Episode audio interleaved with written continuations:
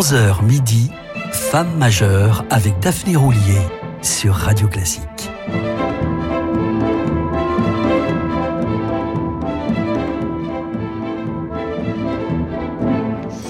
Amis auditeurs, bonjour et bienvenue sur Radio Classique. Je suis heureuse de vous retrouver en compagnie de la violoniste hongroise Johanna Marti, prématurément disparue à 54 ans dans l'indifférence générale.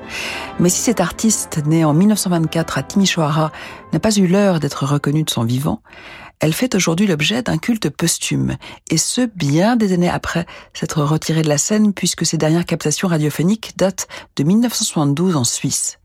C'est d'ailleurs précisément en Suisse, à Glaris, le 12 décembre 1949, que Johanna Marzi et son fidèle accompagnateur au piano, Jean Antonietti, font la connaissance, lors d'un récital, de Daniel Tchoudi, un éditeur local, grand amateur de violon, accessoirement très fortuné. Si à l'époque un luthier lausannois veille à l'entretien de l'instrument de Johanna Marzi, en l'espèce un Carlo Tononi acheté à Budapest par sa mère pour son 15e anniversaire, Tchoudi lui fait miroiter les joyaux en sa possession. Un Pietro Guarneri de 1747 acheté à la veuve du légendaire Karl Flesch et un Carlo Berganzi de 1733, le Tarisio, acquis à Zurich en 1936. Quelques mois plus tard, il lui offre de les essayer. Johanna trouve le premier mal adapté à sa poigne, mais s'éprend du second. C'est avec cet instrument qu'elle réalisera la plupart de ses enregistrements, le préférant même au son profond et velouté d'un Stradivarius que Tchoudi lui offrira par la suite à Genève, le Huberman ex Chrysler. Mais retrouvons-la, sans plus tarder, accompagnée par Jean Antonietti dans la première sonatine pour violon et piano de Franz Schubert.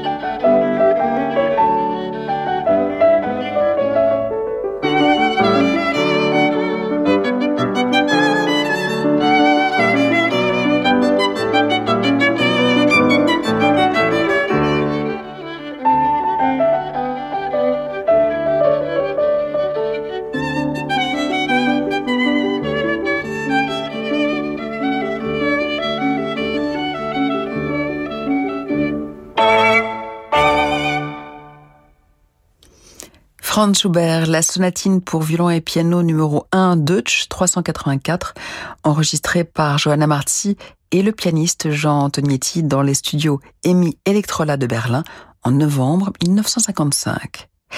À cette époque-là, la violoniste est sollicitée par les plus grands chefs, ses compatriotes, Ferenc Frickschei et Jörg Scholti, mais aussi par Eugen Jorum, Otto Klemperer, Clemens Krauss, Paul Van Kempen et bien d'autres. Lors de la saison 1957-1958, elle fait ses débuts aux États-Unis et joue sous la direction d'André Cluitens puis de Leonard Bernstein. Le célèbre critique du New York Times, Harold Schoenberg, note la détermination de Marcy à ce que le public retienne d'abord la musicienne avant la virtuose, ce qui n'empêchera pas le critique du Cincinnati Enquirer de la sacrer reine des violonistes. Très appréciée aux Proms de Londres et après une tournée en Afrique du Sud, elle va pourtant essuyer un affront cuisant. Au Festival d'Édimbourg, à l'été 1959, le philharmonique tchèque refuse de jouer à ses côtés au motif qu'elle aurait soutenu le régime pro-fasciste de Miklos Horthy, le pétain hongrois. Un comble pour celle qui a été internée dans un camp autrichien jusqu'à la libération. En réalité, ce que les Tchèques reprochent à Barty, c'est moins le fait d'avoir joué avec des musiciens compromis comme Willem Melgenberg ou Clemens Krauss que ses positions anticommunistes. Je ne suis pas communiste, je ne m'en suis jamais caché, j'ai refusé à plusieurs reprises de jouer derrière le rideau de fer, les Tchèques le savaient très bien, comme ils savaient que j'allais être leur soliste. Que la politique interfère dans la musique et au sein d'un orchestre où elle n'a pas sa place, je ne peux pas le comprendre regrettera-t-elle. Son anticommunisme, elle l'expliquera par ses origines hongroises et la crainte de ne plus pouvoir jouer dans son pays natal. Elle redoutait aussi les probables représailles des autorités hongroises contre sa famille et notamment contre sa mère septuagénaire qui venait tout juste d'être autorisée à quitter Budapest pour lui rendre visite. Retrouvons Johanna Marzi en compagnie du chef, également d'origine hongroise, mais naturalisé autrichien, Ferenc Frickschei. Ensemble, ils ont notamment enregistré le concerto pour violon de Dvorak.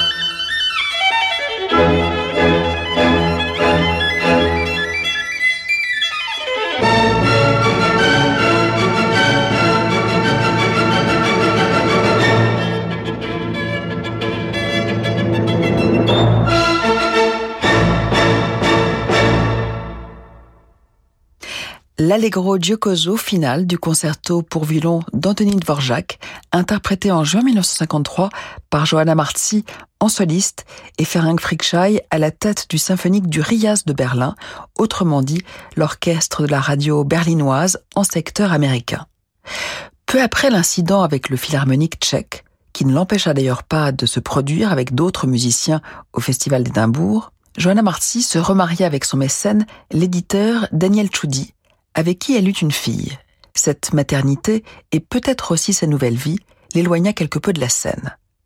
Après une courte pause, nous écouterons la violoniste interpréter la huitième sonate pour violon et piano de Beethoven, accompagnée de son fidèle ami Jean Antonietti. Ce soir, à 21h, vivez l'émotion des concerts depuis la Fondation Louis Vuitton à Paris. Le jeune pianiste canadien Ryan Wang présente un programme ambitieux autour de grandes œuvres de Liszt, Chopin, Ravel et Haydn. L'émotion des concerts, c'est sur Radio Classique. Où la mer vous emmènera-t-elle cet été? Laissez-vous porter et embarquez avec MSC pour une croisière inoubliable. Découvrez les joyaux de la Méditerranée au départ de Marseille, Cannes et Toulon ou la beauté majestueuse des fjords. Profitez vite de nos offres, à partir de 649 euros par personne. Conditions en agence de voyage ou sur msccroisière.fr. MSC Croisière, découvrez le futur de la croisière. Renault. Le prix de l'électricité a augmenté, c'est vrai. Certains disent que la recharge d'un véhicule électrique serait plus cher qu'un plein de carburant. C'est faux. Rouler en électrique revient jusqu'à trois fois moins cher qu'en thermique sur 100 km. Découvrez Renault Mégane 100% électrique prêt à partir, assemblé en France. Recharge à domicile, coût moyen entre samplon 95, 2 euros le litre pour 6,5 litres au 100 et 20 centimes le kilowattheure pour 17,5 kWh au 100. Source carbu.com et edf.fr, 17 avril 2023, selon stock. Pensez à covoiturer. Reparlez-moi de ce rêve récurrent.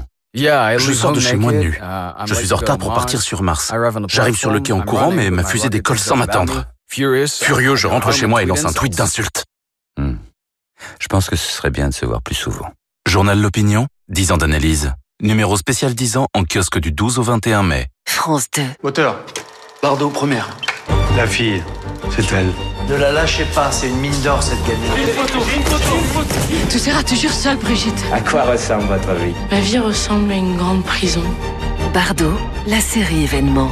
Demain soir à 21h10 sur France 2 et sur la plateforme France.tv. 15 ans au service de la jeunesse, de l'audace et de la musique. C'est le secret des musicales de Bagatelle. Un week-end de 4 concerts inédits 31 musiciens lauréats de la Fondation Banque Populaire, une constellation de guitaristes d'Emmanuel Rosfelder à Thibaut Garcia, des quatuors, des compositeurs, des créations, une carte blanche au clarinettiste Florent Eo et un concert avec Alexandre Kantorov.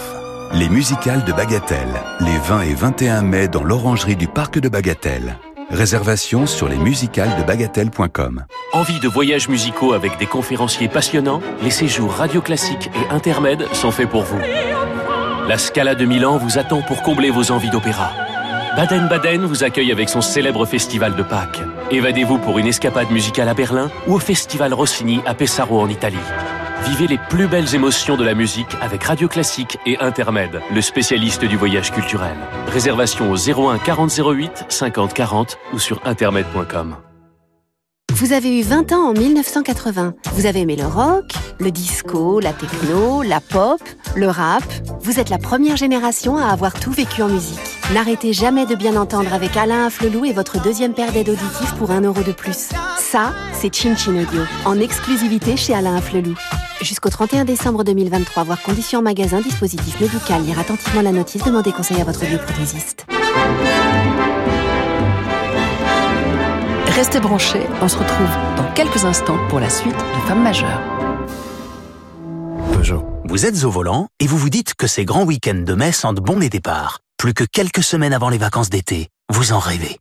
Et ce dont vous rêvez aussi, c'est d'un nouveau SUV pour prendre la route. Mais une nouvelle voiture chez vous en quelques semaines, ça, vous avez du mal à y croire. Chez Peugeot, vos envies d'évasion n'attendent pas. Découvrez tous nos SUV disponibles immédiatement et profitez en plus de 1300 euros de remise supplémentaire. Offre valable jusqu'au 31 mai pour toute commande d'un SUV en stock, en ligne ou en point de vente réservé aux particuliers. Pour les trajets courts, privilégiez la marche ou le vélo.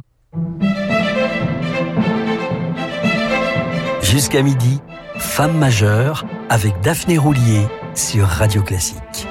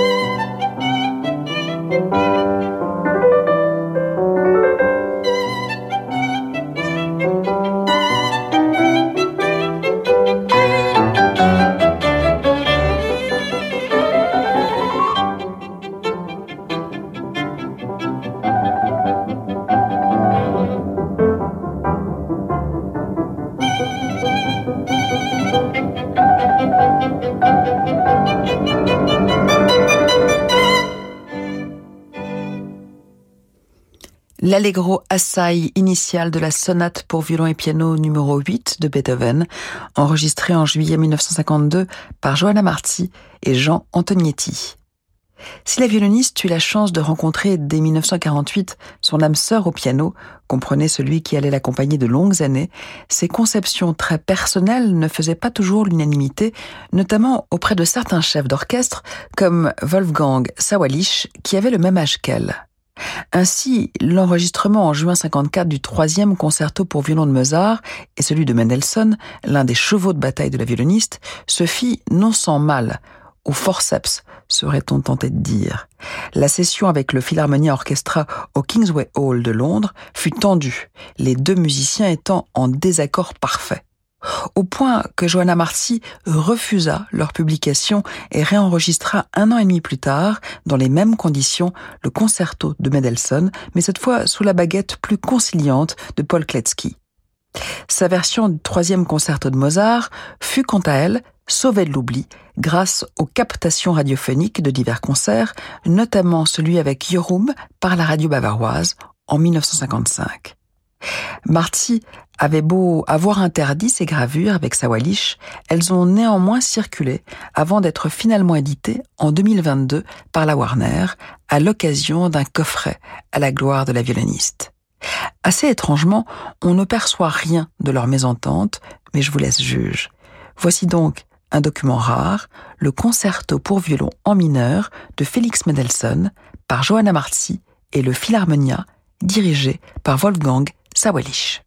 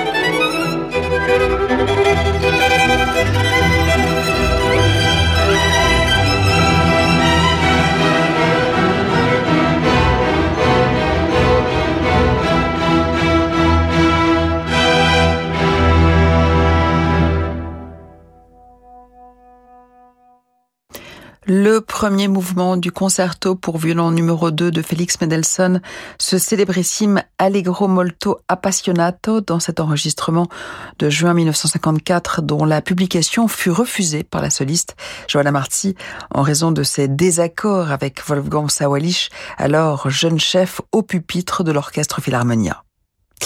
L'image abondamment relayée de Johanna Marty, y compris par la Warner, qui a reproduit les couvertures d'origine des microsillons, est singulièrement distante et un peu absurde.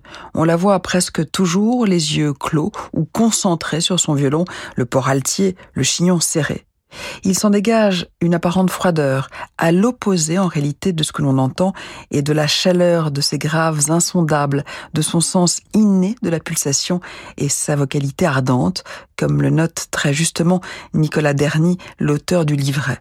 En somme, un style expressif et de haute tenue, comme le résumera le Times à l'issue d'un concert à Londres en 1964.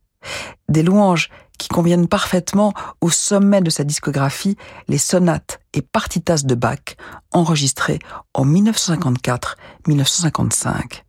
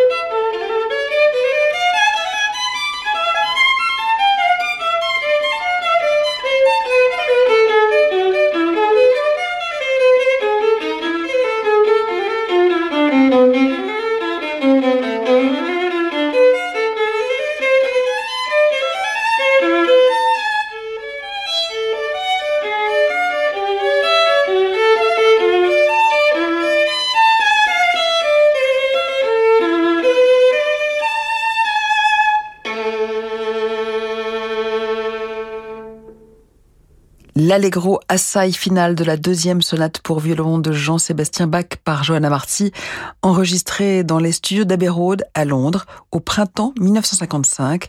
Johanna Marty, rappelons-le, fut la première femme à enregistrer l'intégrale des six sonates et partitas pour violon de Bach. Après ses tournées américaines au début des années 60, au nord comme au sud, et son ultime participation aux Proms de Londres en 1966 avec Colin Davis, Joanna Marty ne se produira pratiquement plus hors de Suisse, exception faite d'une escale à Budapest en 1969 pour revoir Léopoldine, sa mère, restée en Hongrie. C'est lors de ce séjour qu'elle contractera une hépatite. Son récital Brahms Ravel avec le pianiste Itzvan Ashdou, datant du 25 novembre 1972, sera le tout dernier diffusé par la radio suisse. Retirée avec son mari dans leur propriété du canton de Glaris, Johanna Martin ne lui survivra pas. 16 mois après sa disparition, elle succombe à son tour d'un cancer le 13 août 1979 à 54 ans. Ses interprétations passeront, elles, à la postérité. Voilà, c'est aussi l'heure de nous quitter pour mieux nous retrouver la semaine prochaine sous le soleil de Barcelone, découvrir cette fois une pianiste réputée pour ses interprétations du répertoire ibérique, mais pas que, Alicia de la Rocha. Dans l'immédiat, je vous laisse sous les rayons d'un autre astre, Fabrice Lucchini, pour des livres et des notes, avant de suivre le meilleur d'entre nous, Francis Drezel, pour de nouveaux horizons.